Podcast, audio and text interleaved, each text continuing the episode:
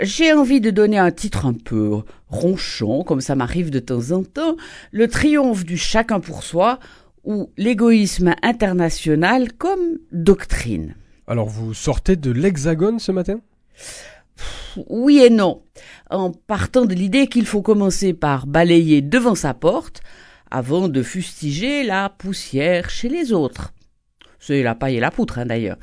Euh, au moment où on déplore une euh, nouvelle poussée de la pandémie qui nous pourrit la vie, euh, chacun se plaît à rechercher une cause extérieure. Cela permet de se victimiser et de renoncer à toute interrogation sur ce qui peut-être par accident pourrait relever de nos comportements. Le nouveau variant sud-africain de la Covid-19 tombe à certains égards fort à propos.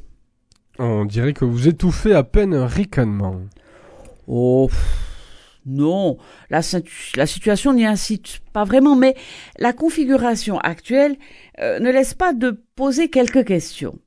Il y a peu, en même temps qu'on rappelait les progrès de la vaccination en général, tout en incitant récalcitrants et retardataires à se décider, les princes qui nous gouvernent manifestaient une certaine satisfaction sur la gestion de cette crise qui n'en finit pas.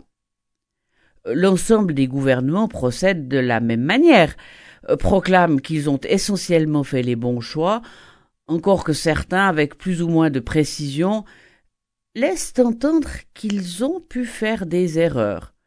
Euh, pour un peu, on applaudirait. En revanche, autosatisfaits ou non, les responsables politiques aiment à croire ou faire croire que les problèmes viennent d'ailleurs, et cela permet de justifier des mesures qui impressionnent, sans que ce soit nécessairement la solution euh, ni à court ni à long terme. On ferme les frontières. Je veux dire pour les autres d'abord. Puis pour les nôtres qui sont allés chez les autres, quelle qu'en soit d'ailleurs la raison. À court terme, cela a l'avantage d'être simple. En apparence, on adore. En fait, on suscite beaucoup de nouvelles difficultés. On paralyse des gens auxquels on impose des contraintes lourdes, avec les contrôles, des longs confinements à leurs frais, sans possibilité de gagner leur vie normalement. On paralyse des pans entiers de l'économie, en jouant les gens courageux, parce que là, on n'est pas mauvais.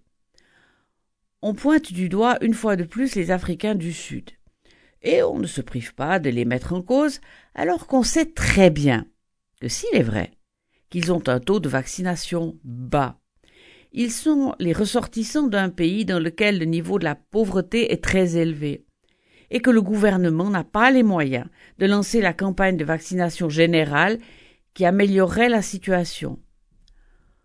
On n'est pas loin des cours d'école où on fait bloc pour taper sur le plus petit qui en plus euh, a des lunettes. Alors la situation, la situation serait-elle désespérée, Daniel? Non. L'OMS a bien essayé d'inciter à une solidarité générale en matière de vaccins et fera de même si les traitements s'avèrent efficaces. On dit qu'on va le faire et pchit, cette même OMS, d'ailleurs, euh, vient de déclarer qu'elle déconseillait de fermer les frontières.